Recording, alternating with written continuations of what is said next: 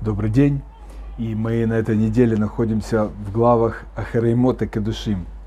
И мы поговорим сегодня об одном известном отрывке истории в главе Кедушим, но не очень классический его комментарий, который обычно дает э, известен Раши, у Рамбана, э, а этот я подсмотрел у Рава Илья Гуэсоса. И сказано в недельной главе, в самом начале, и сказал Бог Маше, передай всей общине сынов Израиля, святы будьте, ибо свят я, Бог всесильный ваш. И слово э, кедошим, которое здесь употреблено в кедошим будьте, множественное число от ивритского слова кадош, что в большинстве переводов Торы означает святой. Однако э, тогда высказывание практически лишается смысла. Ведь сложно себе представить, что Бог повелевает всей общине Израиля быть святыми. Нет, в отдаленной перспективе, понятно, мы достигаем этого уровня, но Тора написана для нас сегодня. Тогда нужно разобраться. И в иврите существует другое значение слова «кадош» – отделенный, выделенный. Не, не просто так, на горизонтальном уровне, а возвышенный, стремящийся вверх, духовный. Очевидно, что перед нашим народом, точнее перед каждым из нас, потому что сказано «обратитесь ко всей общине Израиля», ставится серьезнейшая задача – стремиться к тому, чтобы стать человеком возвышенным и духовным. Насколько важна эта задача и выполнима ли она? Наши учителя в Мидраше, они отмечают, э, что тот факт, что Маше, Моисей – он получил повеление говорить со всей общиной Израиля, подчеркнуто именно здесь. Это показывает особую значимость той информации, которую в этой главе Маше должен был передать и передал всему народу Израиля. И говорят мудрецы, что большинство заповедей Торы основано, основано именно на том, что сказано в этой главе. То есть мы видим, что задача стремится к духовности, к тому, чтобы сбросить оковы материального мира – составляют основу, фундамент еврейского образа жизни. Но сбросить оковы, сбросить власть материального мира над собой совершенно не означает уйти из него, не означает уйти в духовный образ жизни. Нет, не этого требует Бог. И мы уже говорили неоднократно, что Тора позволяет и поэтому требует соединить материальное и духовное именно поднять материальное, возвысить его до духовного, поменять его статус. И в этом и состоит миссия еврея. В первую очередь нужно возвысить себя. Об этом говорит нам этот отрывок. Но не относится ли это такая задача к категории благих намерений? Не остается ли она просто формальностью, красивой, но недостижимой целью? Нет. Всевышний, зная человеческое сердце ставит перед людьми посильные задачи и даже определяет путь их реализации. Вслед за первой фразой в нашей недельной главе в Торе сказано дальше. Каждый человек пусть боится своей матери и своего отца, и субботы мои соблюдайте. Я Бог всесильный ваш. Это и есть первые шаги духовного роста. Это простое понимание написанного в тексте Торы. Неожиданно, не правда ли? Попробуем проанализировать это по порядку. Сказано «каждый человек». Из всех слов на иврите, которое переводится словом «человек», здесь выбрано слово «иш». Важный, серьезный человек. То есть, если ты хочешь быть человеком с большой буквы, то делай следующее – и дальше пусть испытывает трепет или боится. А в, трактате, в трактате Талмуда объясняется, как это. И там говорится, не садиться на место, выделенное родителям, не перечить им, не принуждать их подчинить своей воле.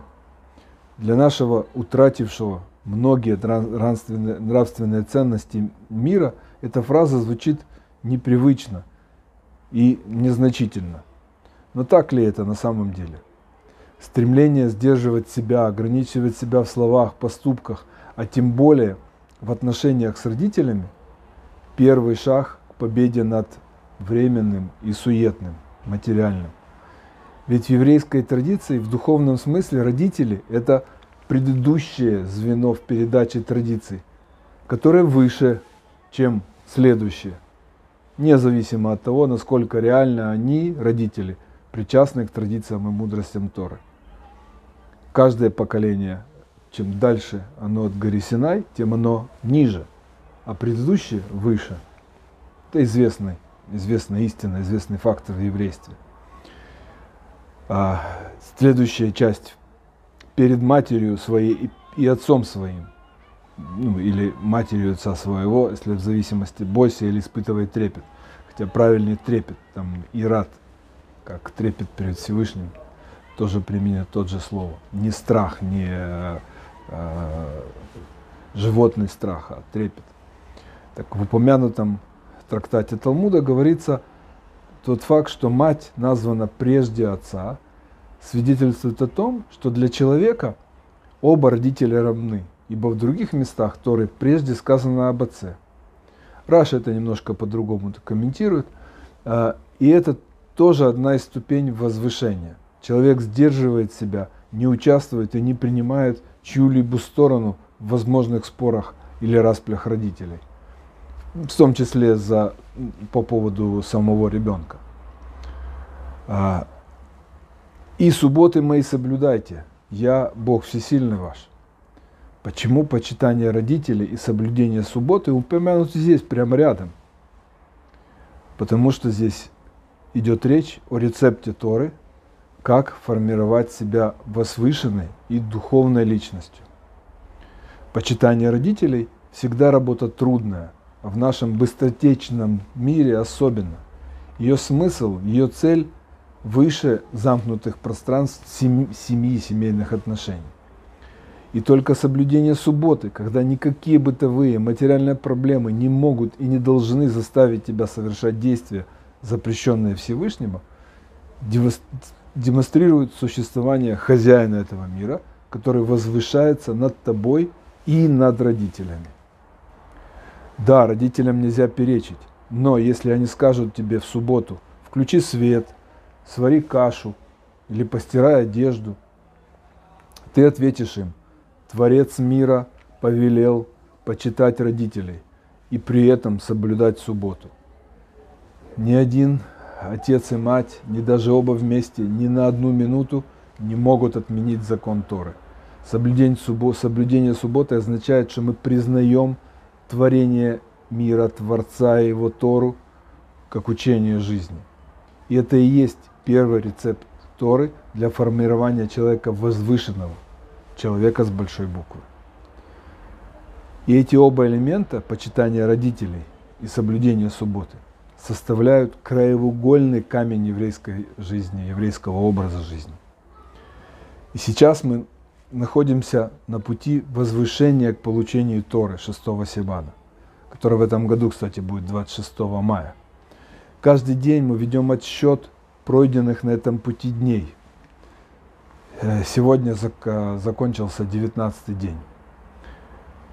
Самое время взять новые для себя аспекты соблюдения заповедей, новые аспекты улучшения своих качеств и возвышения себя.